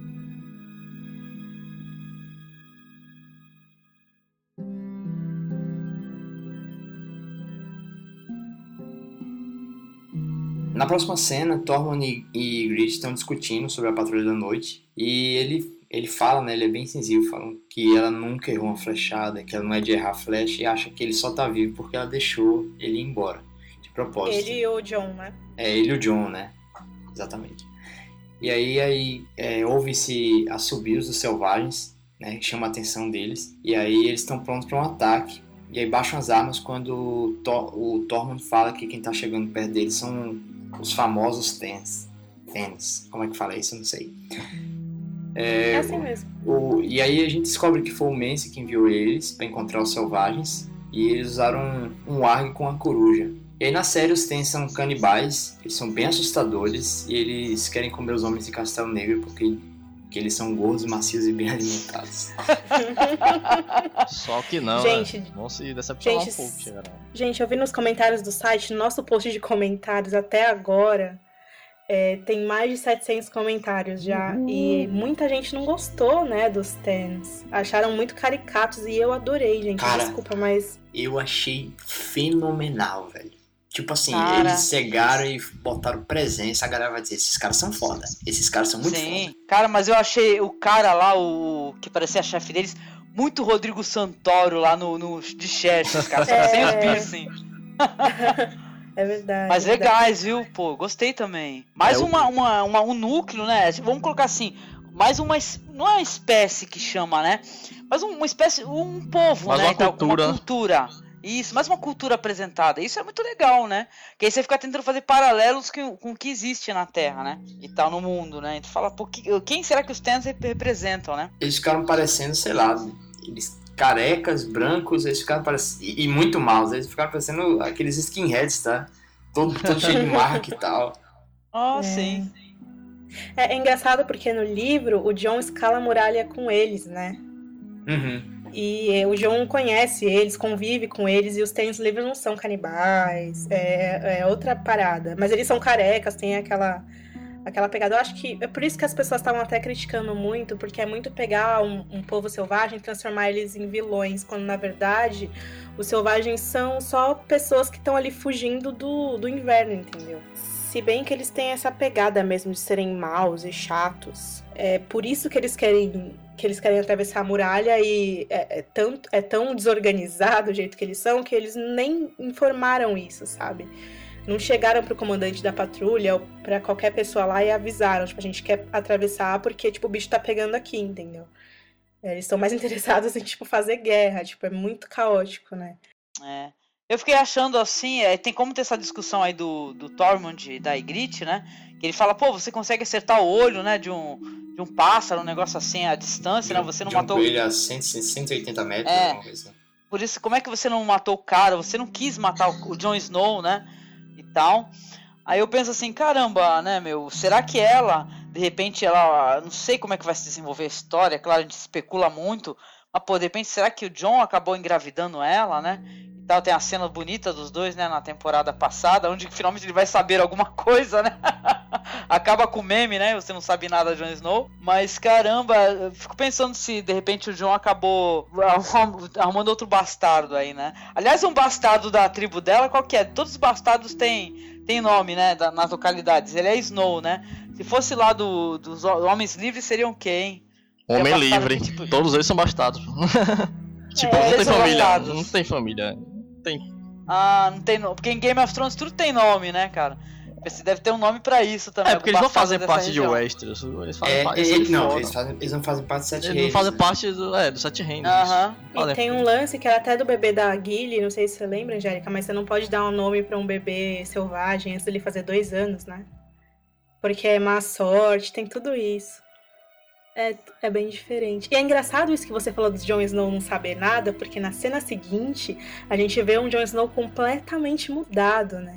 Ele fala ali pro Sam sobre. é, conversa com o Sam sobre as memórias que ele tem do Rob, né? Aí fica implícito que ele já tá sabendo que o irmão dele morreu. E a gente vê que ele, lembra do irmão com carinho, mas que ele não tá muito sentimental, né? Porque a gente já viu ele querendo desertar pra ajudar o irmão a vingar o pai, né?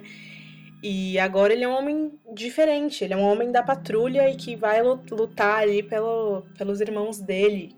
Agora os irmãos que vestem o negro, né? É, o ator tá muito mais à vontade no papel, né? Ele tá muito melhor. Eu adorei ele discutindo com os caras lá, sabe? Porque realmente eu, eu- pensei que ia dar merda isso aí mais é, futuramente, quando o Corin acaba pedindo pra ele matar, né? Pra ele poder se infiltrar, né?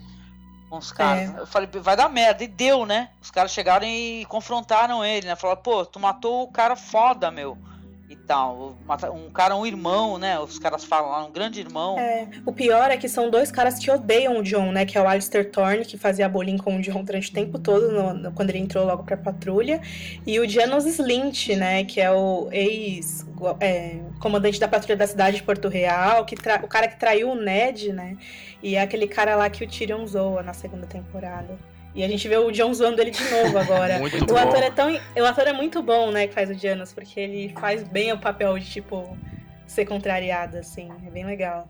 E aí a gente vê, né, os caras é, é, acusando o John de ter matado o Corin, de ter é, virado a casaca. Aí o John explica o que aconteceu e acaba convencendo ali o mestre Aemon, né, que acaba deixando que o John seja enforcado por isso. É bem, bem legal a cena. Ô, Ana, inclusive aquela parada dos tens lá do canibalismo, tem uma parte que, eles, que ele adverte o- os caras lá de que o Mance tá chegando com 100 mil homens e tal, e eles falam que, ah, isso aí é impossível, tá? Porque você não pode juntar duas tribos de selvagens sem que eles, se, sem que eles comam uns aos outros. E acho que aquela parada do canibalismo foi meio pra, justificar isso, se ligou? Porque os únicos povos selvagens que a gente vê é aquele da Ygritte e do Tormund e os tens. Então, eles tinham que mostrar o, um canibal e tal. É, e tem os gigantes que a gente viu também, É. né, mas... Gigantes são, E- são meio vegetarianos, inclusive, nos livros, né? É, é, é que a gente só, conhe- só conheceu os gigantes mais fofinhos, né?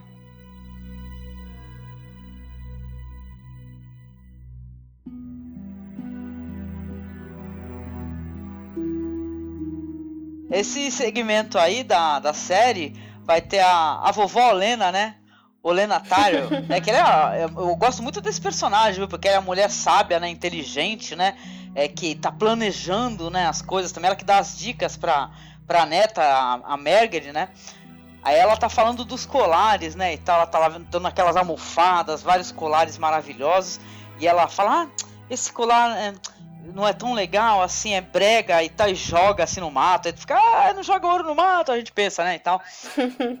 Aí a, a Meg fala mal do Joffrey, né? Mas ela dá uma dica, fala, ó, não fala mal dele porque aqui tem que tomar muito cuidado com o que se diz, inclusive para mim, né? Aí elas falam, ela, a Brienne aparece, né? E é mó legal porque quando a Brienne aparece, a, a, a senhora Olena lá, ela, ela olha assim, pô, você é Brienne, né? A Brienne de Tarf, né? E é uma figura impressionante, essa atriz é uma, é uma mulher gigante, né? Fala sério, ela impõe respeito mesmo, né?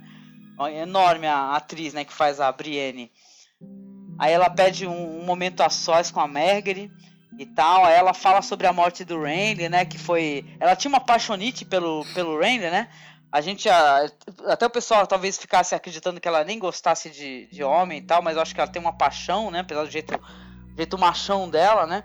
E ela promete se vingar e tal. Mas a, agora a, a Margaery chega e é muito inteligentemente, né? Ela fala assim, ah, mas agora o Joffrey que é o rei, né? E tal. E ela dá a entender que agora ela deve. É, sei lá, ela deve a honra dela ao rei, né? O rei que tá em, no momento, né? Então será é. muito interessante, assim. Eu gosto dos bastidores palacianos, né, meu? Que é onde vai ter. Não apareceram as cenas que, na minha opinião, são as mais divertidas também, são, os, são as intrigas do Mindinho, né? Do, do, do outro lado, Aranha tal, mas na ausência do Mindinho, né? E tal, a gente vê a Olena conversando com a Meg, também é muito divertido, né? Então são mais intrigas palacianas, né? E diz que me diz e tal. E isso, Game of Thrones é isso, né, cara? Gostei muito desse segmento aí, muito interessante. O que, que vocês acharam? Ah, eu acho que eles sempre usam a Olena para ser a voz da audiência, né? Ela sempre fala umas coisas muito inteligentes que só quem assiste pensa, né? e ela elogiando a Brienne foi justamente isso, sabe? Eu achei incrível. E ela é muito legal porque essa cena, quando ela termina, a gente vê aquela estátua do Joffrey pisando em cima do lobo que tá é, todo flechado, né? E aí corta pra cena seguinte, que é o Joffrey posando da mesma maneira que tá a estátua dele é, tá ali, é muito legal. Ah, Joffrey, esse maldito. eu, eu, nessa, nessa cena, realmente, a Olena tem um quê de... É, é, tipo um Tyrion, ela. Ela é muito inteligente e tem uns comentários que às vezes são muito engraçados. Mas ela, ela é uma nobre, né? E ela comenta aquilo ali, não sei o que. Olha só pra essa mulher, não sei o que. A Brienne só olha assim, faz uma cara de, sabe? Tipo assim, chega a ignorar essa velha, sabe? E tipo, velho, você não ignoraria ela.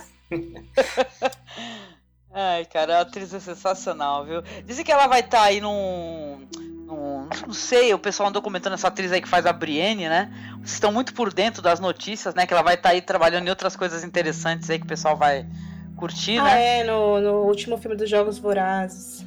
Ah, legal, pô, legal. Ela vai ser uma das comandantes lá do Distrito 13. Vai ser bem legal. Tô esperando também, também sou fã de Jogos Vorazes. Não, é. Eu li inclusive uma notícia agora que o Globo que deu, né? É, ele coloca assim: influência de Game of Thrones, cursos de arco e flecha são a nova moda, mas eu acho que é muito é, mais por jogos vorazes do que por Game of Thrones. Uhum. Com certeza, com certeza. É interessante as intrigas palacianas aí. Quem você acha? Vocês acham aí que a essa senhorinha tão simpática aí que é a e, e tagarela, né, inteligente, ela é uma das que de, o esse autor mal, malvado aí vai matar ou vai durar essa velhota aí? Eu tô torcendo pela velhota também. Velhota vai durar, na minha opinião. Eu ia falar uma coisa legal, assim, eu acho que o George R. R. Martin, ele coloca legal a mulher, sabe, dentro dessas questões. E olha que tem muita cena de nu e tal, que você acha assim que a mulher tá muito exposta, né? E fala assim, ah, a mulher é objeto, né? Mas ele coloca a mulher também como um personagem forte, né? Isso é muito legal sabe? Não é preto no branco, sabe? Todos os personagens têm nuances de cinza. Isso é muito legal também.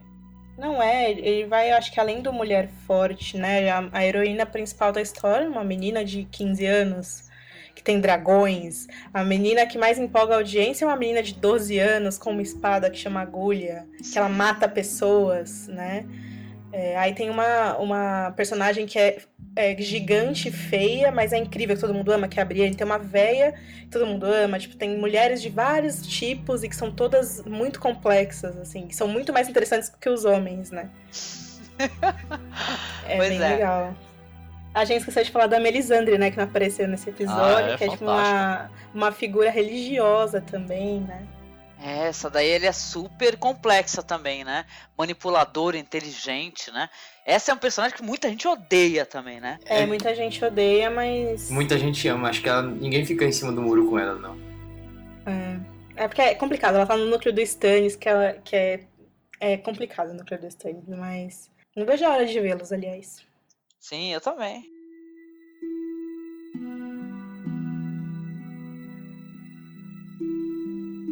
Aí, é, voltando para aquela parte, né, que a gente citou que ah, eles passam a cena da estátua, da estátua do Joffrey para o Joffrey posando, né? É, a gente vê o Sir Meryn Trent e o Jaime passando alguns detalhes da segurança do casamento do Joffrey, que tá chegando, né? Inclusive será episódio que vem. E aí o Meryn diz pro Jaime que ele quer ser o guarda pessoal do Joffrey, né? Uma vez que ele vinha fazendo isso o tempo todo, durante todo esse tempo, enquanto o Jaime estava ausente, é, preso no norte, né? E aí o Joffrey diz que não haverá problema nenhum em ter guarda ou não ter, porque nas cidades as pessoas sabem que foi ele que ganhou a guerra. E aí o Jaime diz pra ele que a guerra não acabou, porque o Stannis ainda tá vivo, né? Mas o Joffrey começa a insultá-lo, ele fica é, contrariado, né? E ele insulta o Jaime por ele ter sido capturado pelo Robb, enfim. E aí o rei abre o livro o branco da Guarda Real e ele começa a ler rapidamente sobre alguns cavaleiros é, que foram bem expressivos durante o tempo, né? Ele cita o Sir Duncan dos contos de Duncan Egg, né? O Arthur Dane, que é o cavaleiro preferido do Jaime. O Espada da Manhã. E aí ele chega na parte do Jaime e vê que não tem muita coisa escrita ali, né? E aí ele zomba do tio barra pai, é, dizendo que, ah, não tem muita coisa aqui sua, né? E aí o Jaime diz que ainda, dá tem- ainda há tempo de escrever a história dele lá, né? Eu proponho exercício a todo mundo que tá escutando o podcast, cara. Vamos, vamos nos escrever pro a história do Jamie, cara. Vou preencher o livro, é ruim, hein? Esse otário, esse otário desse Joffrey aí, cara, é ruim, hein? Ele é foda, o Joffrey, cara. É foda. E, e é muito legal isso, porque isso é, constru- é construção de personagem pro Jaime, entendeu? Porque ele olha pro livro e ele vai pensar, é, realmente não tem nada meu escrito aqui. Que, qual vai ser a história que eu vou querer deixar, entendeu? Isso, é uma- isso, Isso é outra metáfora, hein, gente? Aí, página em branco e tal, né? Legal isso.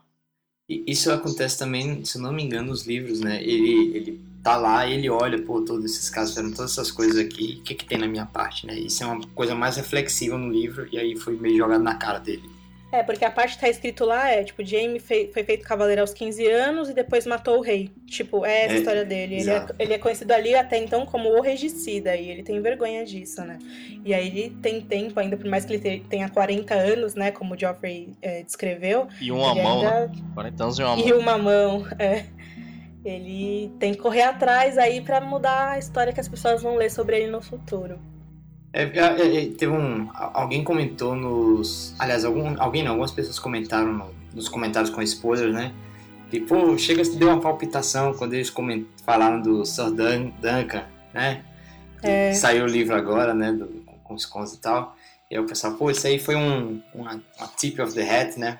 Deu uma cenada pro pessoal que lê os livros, que, É. que foi atrás dessas histórias. Morra Joffrey, só isso. Sabe aquele meme? Morre diabo?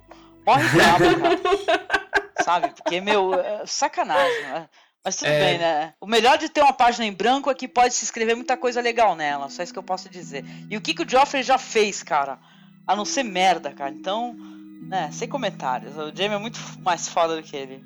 Não, e ele falando com orgulho que as pessoas sabem que foi ele que ganhou a Cara. guerra. O que ele fez, Cara, se velho? ele Isso é botar o pé pra fora, neguinho vai pegar ele, sabe? Aquela galera tudo segurando e vão jogar ele lá embaixo, lá no, no mar, lá, cara. É ruim.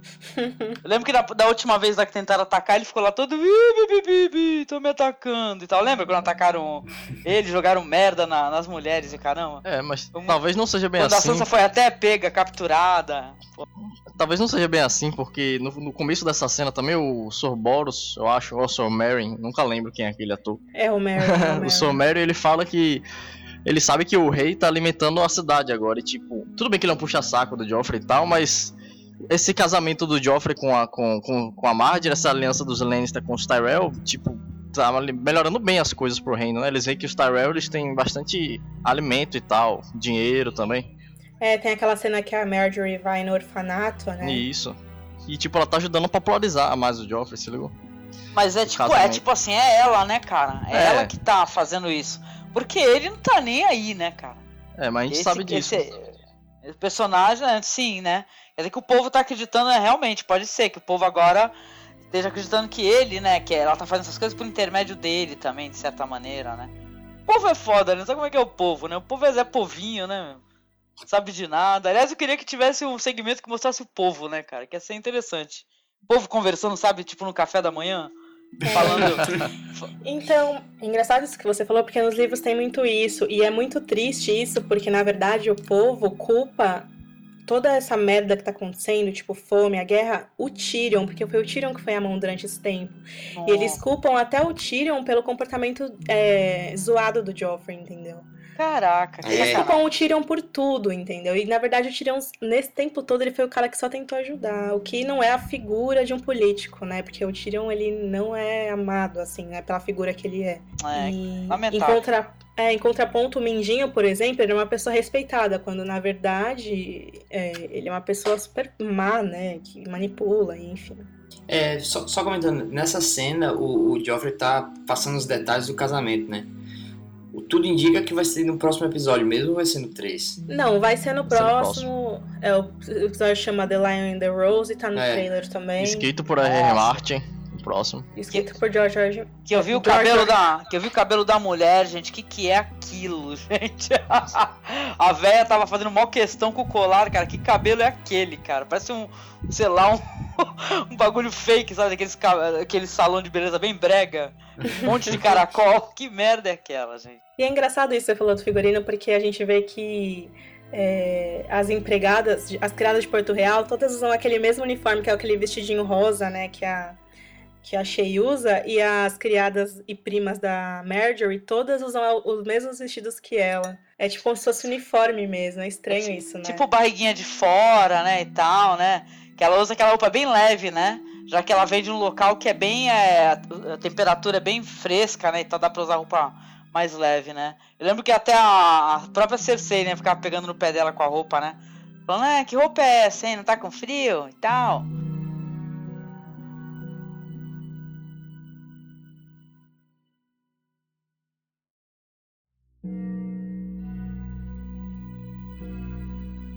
Bom, nessa próxima cena a Danis tá falando sobre Mirin com Missandei.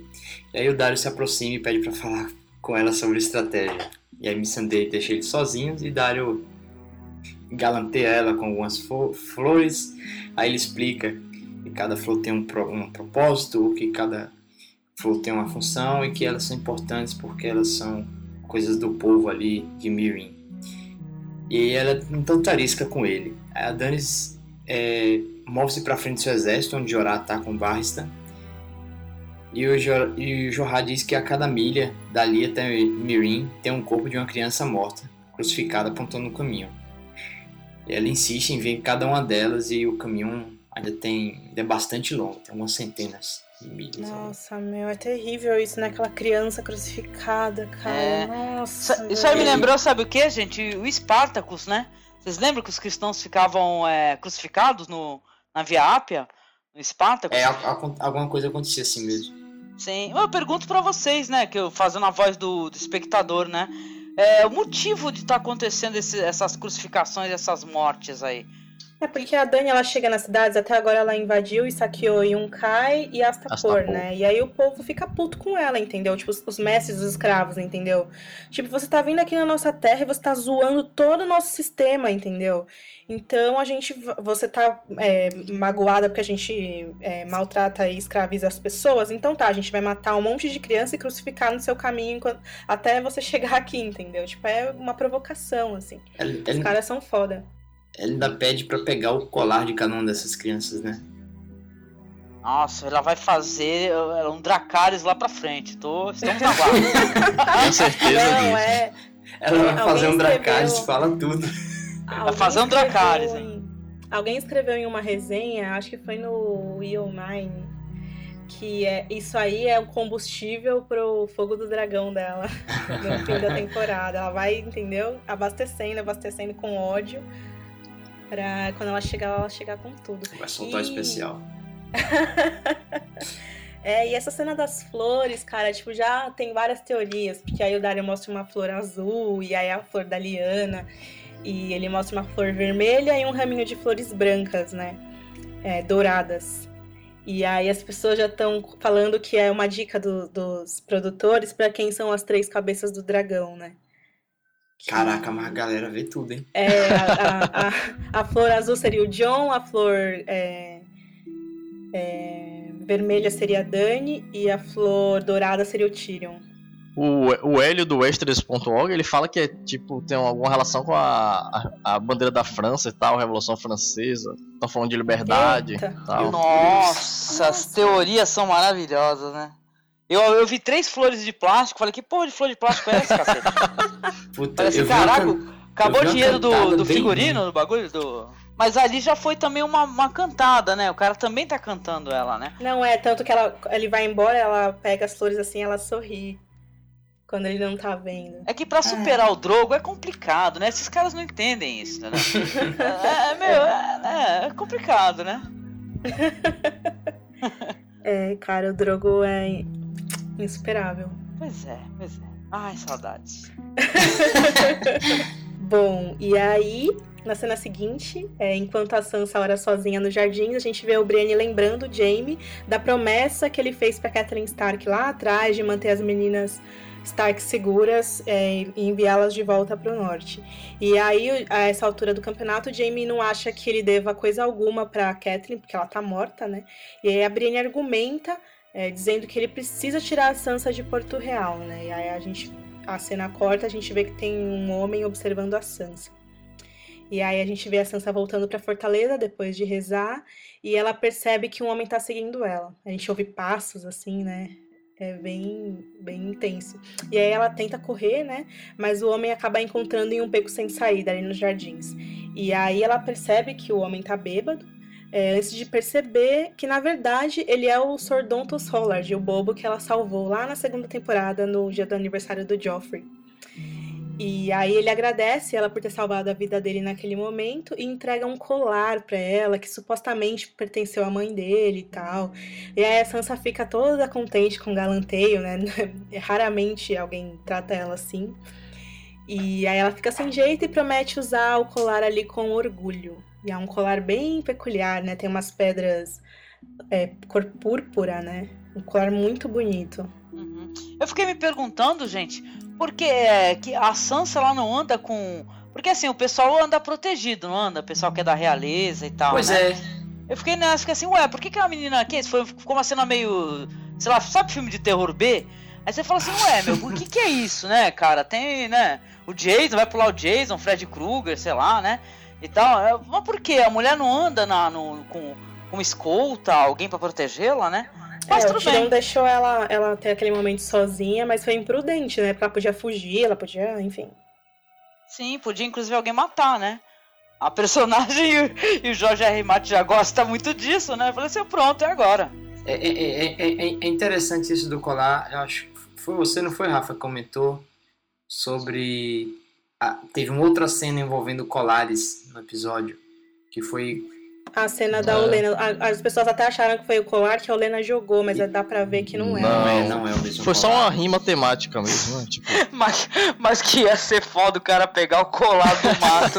dizer e que é da mãe assim, dele. né?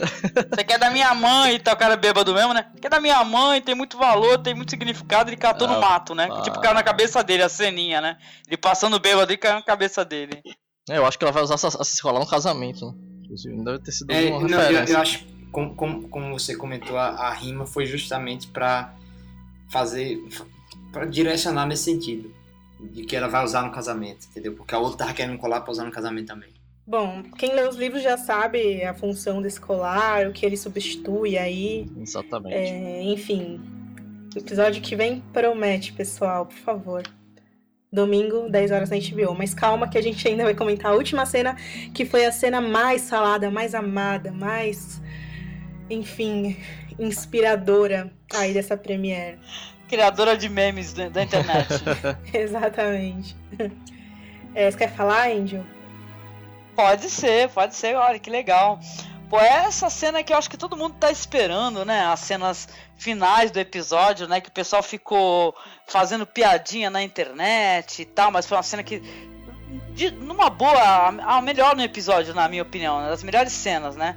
E tal, que é finalmente o cão e a área, né? Que eles estão andando por uma comitiva destruída, né? Eles passam por muita gente morta. A área fica reclamando com ele, né? Ela tá no, na, no cavalo e fala, pô, ele quer, ela quer montar o próprio cavalo, mas ele, ele tá ignorando ela, ela fica até provocando ele, né? Ela fica falando assim, é, que, que é? Você você tem escrúpulos, né? E tal, mas para matar criança não, fica aquela discussão, né? O, o Sandro, na verdade, ele, ele pretende vender a área, né? A, a Lisa Harry, né? Aquela maluca do caramba que fica amamentando o filho grande, né? Que é as, as, cenas mais bizarras da série, né? Que tô até com saudade da mulher, que é de uma bizarrice, cara. Eu sentia saudade. Então, mas aí eles encontram a estalagem, aí eles ficam olhando de longe, né? E eles, a área reconhece um homem, que é o tal de Poliver, né? Que ele matou o amigo dela, o Lome né, que matou a criança de maneira cruel mesmo, né, fazendo piadinha e tal, quando eles estavam a caminho da muralha. Aí a área segue o Poliver, ao perceber que ele ainda tá com a espada dela, né, a agulha. Aí o, o cão e ela entram na estalagem. Aí vem as melhores cenas da série, porque aí eles se sentam, né, e tal, ficam lá de boa, né, não vai ninguém lá atender, né, tal, mas ele tá com fome, né? Porque ele mesmo comenta no caminho que ele fala, poxa, eu tô. A gente tá morrendo de fome, né? E tal. E eles chegam nessa estalagem tem aquele cheiro de galinha, né? E tal. E tá os, os, os caras malvados. Aí é bem estereótipo mesmo, né? Bem a. Os soldados são malvados. Parece que eles estão abusando da filha do estalajadeiro, né? A gente até acha que vai rolar alguma cena mais pesada, né? Mas quando o cão entra com ela, o Poliver, ele reconhece, né? Ele chega junto e fala assim: ah, o que, que você tá fazendo aqui, né? E tal. Naquele momento, não sei vocês, mas eu pensei assim, cara, esse cara vai morrer. Porque imagina, se ele tá se dirigindo a Porto Real e ele vai o quê? Vai dedar que o cão tá com a área por aí, né? Vai, vai morrer mesmo, né? Eu imaginei que ele fosse é. morrer. Mas, uhum. mas aí o, ele pergunta, né? Aí o Poliver fala que estava trabalhando com Montanha também, que é o irmão do cão, né? Que é esse que causou essa deformidade aí, para quem não sabe, né? E tal, que ele deixou ele montou de, com marcas, né? De queimadura. E diz que eles estão torturando muita gente, e que já perdeu a graça e tal. Tipo assim, já dá para eles trabalharem em hospital, por sinal, né? Porque já estão. viram sangue adoidado, já viram pra gente morta, então já, já perdeu a graça o negócio. Aí o Poliver convida o cão para ir com um grupo de homens para saquear o caminho de volta a Porto Real, né? Aí o cão se nega, né? Acho que ele até, acho que ele até fala um fuck the king, ou, ou é depois que ele fala fuck the king, né? Que também gerou meme bom pra caramba, né? aí isso mesmo, aí ele insulta o Joffrey e ele pede por um frango. Na verdade, eu acho que ele fala galinha, entendeu? Mas ele fala, É, galinha, galinha. Ele fala galinha, ele fala assim: ah, cala a boca e pega aquela galinha lá, faz favor, que eu tô com fome. Aí o Poliver se oferece para trocar o frango, o frango pela área, né? Fala assim: vamos trocar uma galinha pela outra. Eu achei isso do mau gosto. Aí o cão, ele ameaça matar os homens para ter a sua comida e, e, quer começar a luta. Na verdade, ele tá de saco cheio, né? A pessoa que tá com fome, o cara tá falando, falando, tô pensando, pô, cala a boca, quero comer, né? Aí o cão ele luta sozinho com todos eles e nesse ponto eu fiquei muito insatisfeita com a área, que eu falei, caraca, área, e aí? E as lutas com o Ciro Forel, como é que é, né? Cai no meio aí, né, meu? E aí? É, como é que é? Grita aí uma frase de efeito e cai no meio. Mas aí não, ela fica. aí ela fica olhando, né? Aí o cão tá lutando sozinho e tal, e quando o cão já tá. Realmente ele tomou umas boas porradas, né? A área acaba indo ao socorro dele, né? Mata um dos homens restantes e no final, cara, isso é bem legal, porque aí vai ter a parte da vingança, porque ela vai reproduzir o que ela foi falado pro amiguinho dela, né? E tal, quando o cara, o Poliver matou o amiguinho dela, né? Aí fala todas as frases, né? Fala assim, é, eu vou palitar meus dentes com essa espada e tal, é, que ajuda pra. Vou ter que te carregar, que ajuda para levantar e tal. E a área chega e mata o cara. Aliás, uma, uma mortezinha assim. Eu fico dando minhas impressões durante o bagulho, é mó legal, né? Mas é legal, que é assim, a, a morte foi meio assim, é, né? Sabe aquele é? Tu enfia a, a, espada, parece uma agulha mesmo, que ela enfia uma agulha realmente, né? E parece manteiga, né? Aí ela repete as coisas que fala e tal, e a, repete, aí o cara mata o cara, né? O cara que matou o Lome. E aí é muito bom, porque o final é impressionante, que é os dois partindo, deixando lá a cidade e o cão com um pedaço de frango, né? Na mão e tal. E foi legal. Foi, foi um final de, de episódio que, além de todo mundo ficar dando risada quando viu o frango na mão dele, né? E tal, e viu ela no cavalo e, E falou assim, pô, o cara. É, o cara confiou nela, né? Porque ó, talvez ele acreditasse que ela ia fugir, porque ela era uma fujona mesmo, né? E tal. Foi um final, fala sério, de que deu muita vontade de continuar revendo vendo a série, assistindo, viu? Adorei. Aliás, vi- virou assim o, a dupla, uma das duplas mais queridas, né? As pessoas estão torcendo muito mesmo também. E não porque pra ficar junto, nada a ver, mas assim porque os dois têm motivos pra vingança, né? Tanto ele quanto ela. Muito bom. O que eu achei legal, assim, é que a cena final, ele finalmente deixa ela montar o próprio cavalo, né? E eles andam, no, é, mostra o horizonte, assim, o norte todo queimado ali, né? As terras do rio. E isso mostra que é a guerra, porque normalmente se queima as terras vizinhas, né? Os Lannister tacaram, os Frey, né, tacaram fogo em tudo, sendo que o inverno tá chegando e eles deviam estar fazendo o contrário, né? Eles deviam estar Plantando. Plantando e colhendo coisas e, e abastecendo as suas casas, né? Isso mostra como eles são imprudentes. E quando o inverno chegar, tipo, todo mundo vai se fuder por isso, entendeu? Principalmente o norte. Não, e inverno e os White Walkers, né, cara? Que é o que todo mundo acho que fica pensando. A gente fica assistindo a série e pensando no- no- nos caras que apareceram lá no final da, da temporada, né? Cadê esse pessoal? Porque não tem pra ninguém, né? Quando é que eles vão aparecer, pô? Eu achei bacana como esses, esses laços de confiança eles são moldados muito mais dependendo da situação imediata do que né, da- do contexto geral, porque a, a- o, o, Sandor ele tá na, na oração da área, né? Sim. Ele é um nome que tá na lista e aí, tipo, ela vê ali naquela situação, aí meio que ajuda ele pra ele não morrer, e aí depois ele dá um cavalo pra ela, pra, e é um voto de confiança e tal. Apesar de que ele ele matou aquele cara que a área praticava no início, aquele o Michael. Sim, o que na menino. primeira temporada, né? Então você, você vê assim que, porra, o cara é um escroto, mas é a pessoa que, a quem, em que eu posso me apoiar nesse momento, sei lá, alguma coisa desse tipo.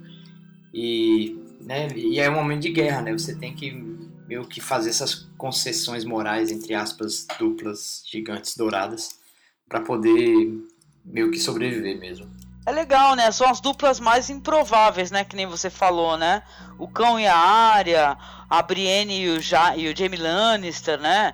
É legal se formarem essas duplas aí, né? Que ninguém imagina que pudesse se juntar, né? Interessante. Foi um final muito legal, viu? Muito divertido mesmo. Legal. Bom, é, querida Angélica, que nota você dá pra esse episódio? Ah, cara, eu vou usar aquelas notinhas é, temáticas, cara. Legal, legal. Legal, cara. Eu vou dar assim. É, oito espadas e meia pra o início da temporada de Game of Thrones. Eu só não sou um, só não dou um 10, assim, porque eu gostei muito do- dos outros segmentos da, do, do episódio, mas o final que foi bem legal. Então eu acho que talvez, quem sabe, pelo andamento da série mais pra frente, os caras comecem a explorar mais, começa a ter mais aquele, aquela rede de intrigas, né? E vai começar a gente a, a curtir mais, né? Mas de início, assim, o, o que eu achei mais interessante foi realmente a dupla, a dupla Yária e o cão, né? Então só não dou 10 por conta disso, cara. Mas eu achei que foi um início muito bom, viu mesmo? Da temporada, cara. Tô muito satisfeito em poder estar assistindo novamente. Legal, Angélica. Legal. E você, Caco, que nota você dá? Eles me ganham muito fácil. Eu gostei muito desse primeiro episódio. O, o Rafa comentou, foi, foi o melhor início de temporada, assim. Eu dou, dou 10, 10 fácil.